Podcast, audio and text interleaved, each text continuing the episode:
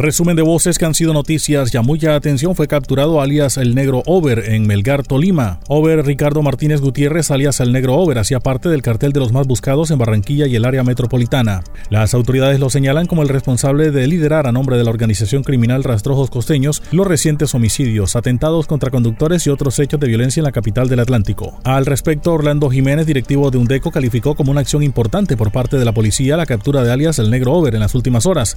Hace un mes se vienen implementando decisiones en pro de la seguridad y se están dando los resultados, manifestó. Aspiramos y esperamos que la situación mejore para tranquilidad de los comerciantes en Barranquilla, Soledad y Malambo, que es donde más se siente la problemática. Sabemos que, que se vienen desde hace un mes implementando eh, varias decisiones que se han tomado y que están dando pues los resultados que plantearon inicialmente. Nosotros aspiramos y esperamos que en realidad la situación mejore para tranquilidad de los comerciantes, los diferentes barrios de aquí, Barranquilla y, Soledad y Malambo, más que todo que es donde se vive la problemática y que genera situaciones de zozobra, de incertidumbre, afectación psicológica, afectación económica. En muchos de los casos el comerciante no sabe qué hacer, de pronto paga creyendo que va a tener tranquilidad, pero en realidad al mes y pico, dos meses llegan con otro tema que pague más todo eso genera que el comerciante tenga que mal vender su negocio en muchos de los casos. Habló en Noticias Ya el neurólogo Juan Camilo Rodríguez, quien explicó detalles de la esclerosis lateral amiotrófica, enfermedad que padece la señora Marta Sepúlveda, mujer que estaba programada para hacerle aplicada la eutanasia. Aclaró que es una enfermedad que tiene que ver con alteraciones musculares y neuronales que afectan la sensibilidad del paciente y además presenta con el tiempo problemas respiratorios y problemas para deglutir.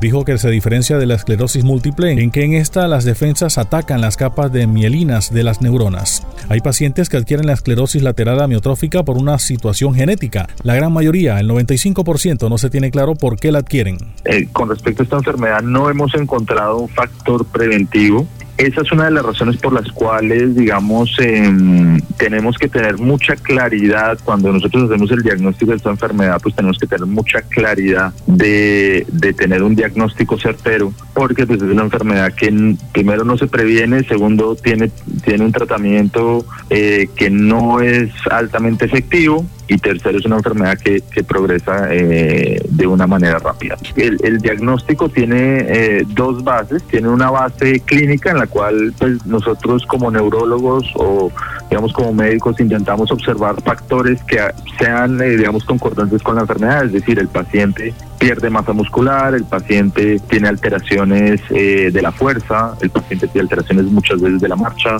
puede tener ya alteraciones en la articulación del habla o en la deglución, etcétera. Entonces, si uno tiene esa sospecha, digamos el paso siguiente es hacer una prueba que llamamos electromiografía, que es una prueba de músculos y de nervios.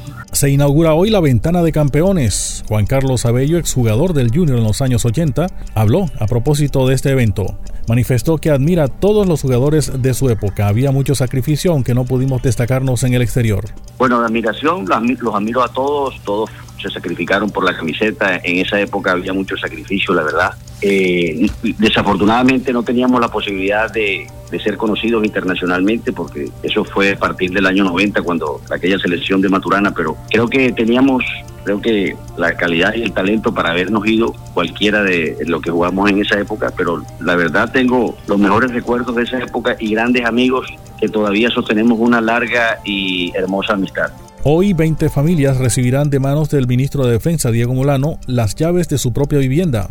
Así lo dio a conocer Diana Hernández, jefe de comunicaciones de Caja de Honor del Ministerio de Defensa, proyecto que contó con una inversión total de 1.452 millones de pesos, producto de los aportes realizados por los beneficiarios durante su carrera al servicio de la fuerza pública y el subsidio de vivienda otorgado por Caja Honor y el Gobierno Nacional. El proyecto está ubicado en la urbanización Santa Sofía, en el municipio de Sabana Grande, en cercanías al hospital de la localidad, a la plaza principal y a centros educativos que, según ella, otorgan calidad de vida a los residentes.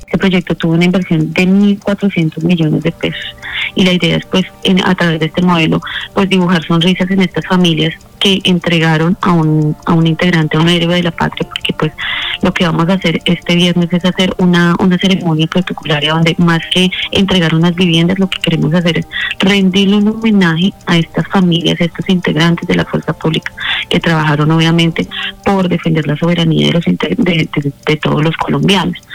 Esta ceremonia va a estar enmarcada dentro de, sentimientos encontrados porque va a ser el sueño de tener una vivienda propia, pero tal vez este integrante de la fuerza pública ya no va a estar presente para, para acompañarlos a ellos o pues va a tener una discapacidad. Pasó el resumen de voces que han sido noticias, ya les habló Elvis Payares Matute.